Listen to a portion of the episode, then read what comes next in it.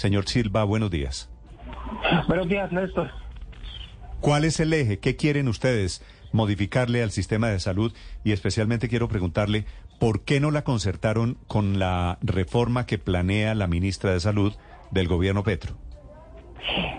Néstor, la propuesta es eh, concertada con las organizaciones de Pacientes Colombia, que es un movimiento que agrupa a 195 organizaciones sociales.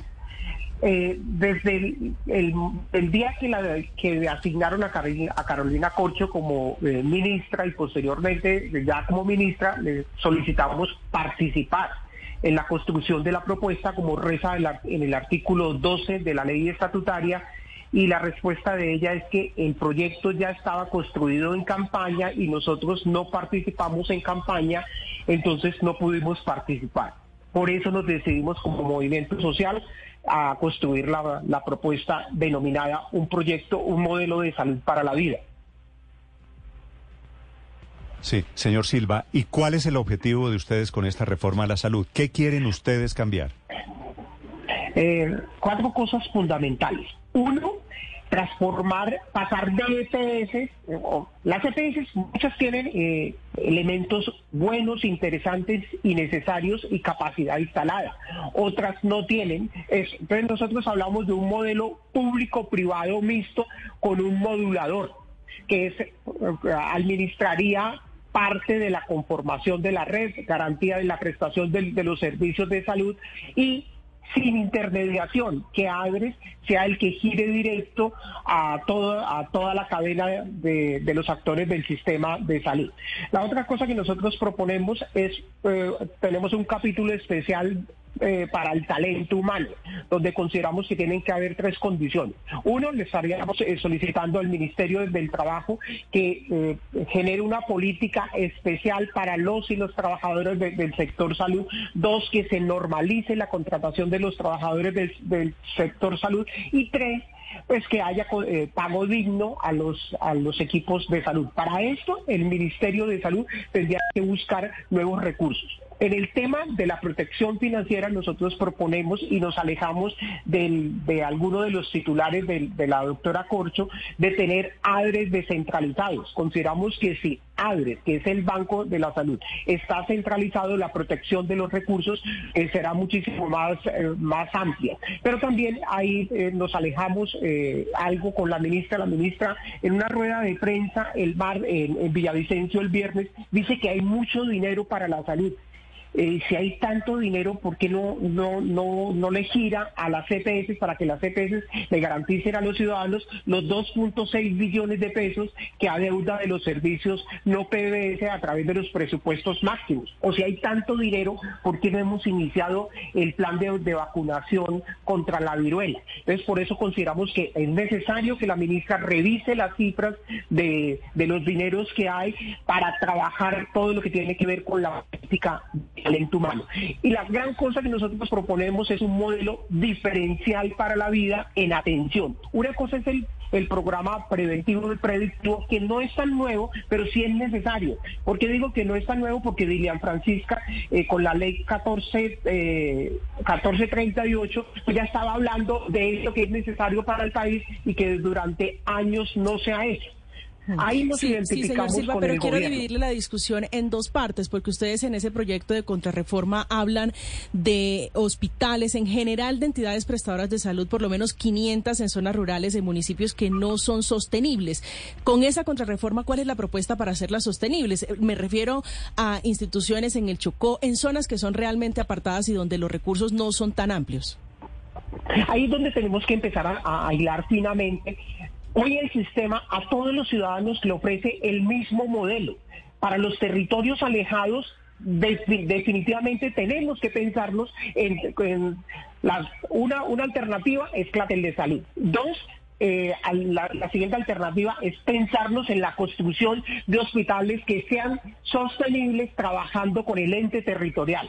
Hoy en día la EPS es la que contrata la red de manera dominante. La propuesta de, nosotros es que es el modulador con la participación de la sociedad civil y con el ente territorial hacer inventario de la capacidad instalada que tenemos en infraestructura en los territorios alejados. Donde no hay, ahí nos identificamos con el gobierno, es la contratación y la sostenibilidad de los hospitales en los territorios alejados. Señor Silva, pero aunque esto suene a contrarreforma, la verdad es que va en la misma línea de la que ha propuesto la ministra de Salud, Carolina Corcho, cuando, por ejemplo, usted dice que el ADRES gire directo a hospitales, clínicas y médicos, es decir, eliminar la CPS, cuya función, entre otras cosas, es asegurar el sistema y repartir los riesgos. Si se eliminan la CPS, ¿cómo o quién administraría el sistema en cuanto a funciones de, de repartir los riesgos? ¿Quién va a asegurar a los colombianos? Primero es que nosotros no conocemos el texto oficial de, la ministra Corcho, ¿no? Lo que, lo que conocemos son grandes titulares. En el tema de los recursos, la ministra, ¿qué, propone? Uno es tener adres en los 32 departamentos, entonces 32 adresitos, en uno por cada departamento, eso eso es supremamente costoso y no tiene ninguna razón de ser. Segundo, nosotros eh, proponemos dos cosas. ¿Dónde está el cambio? Hoy el ADRES en el régimen subsidiado gira directo a en el 86%. ¿Por qué no lo podemos hacer en el régimen contributivo? No, no, no vemos cuál es la razón de no hacerlo. Segundo, nosotros no hablamos de EPS, nosotros hablamos de un modulador y ese modulador tiene tres funciones eh, fundamentales. Una, ayudar a conformar la red con el ente territorial. ¿Dónde está lo novedoso? Es que hoy la red la conforma solamente el, la EPS y no le da la participación al ente territorial, que es el que conoce la capacidad instalada que hay y conoce a la población. Hoy la EPS maneja los recursos y decide a quién y cuánto le pagan. Nosotros proponemos que el, modulador o el gestor no maneje recursos, que sea el ADRE directamente, pero que este modulador tenga un pago por su trabajo de, de, administrar. Hoy la EPS por ley tiene que hacer PIP durante 30 años, que es más o menos lo que llevamos con el modelo, la EPS no está cumpliendo con todo el componente de promoción y prevención que es necesario. Nosotros proponemos que eso lo haga el ente territorial conjuntamente con el modulador y quien pague sea el eh, ADRES ese componente. Hoy la EPS a todos los ciudadanos en el territorio nacional les ofrece el mismo paquete de contratación. Entonces nosotros proponemos, pensémonos en tres cosas. Uno, no es lo mismo vivir en, las cinco principales ciudades del ah, país, donde está, señor. No, no, claro que usted tiene razón que no es lo mismo la evaluación del sistema de salud en las grandes ciudades que en municipios alejados y ese será el reto cualquiera que sea la reforma a la salud. Escuchan ustedes a don Denis Silva que han presentado esta reforma anticipándose a la del gobierno que tendrá este semestre el reto de esta reforma de salud, por otro lado reforma pensional y por el otro lado reforma laboral. Señor Silva, le agradezco estos minutos, muy amable.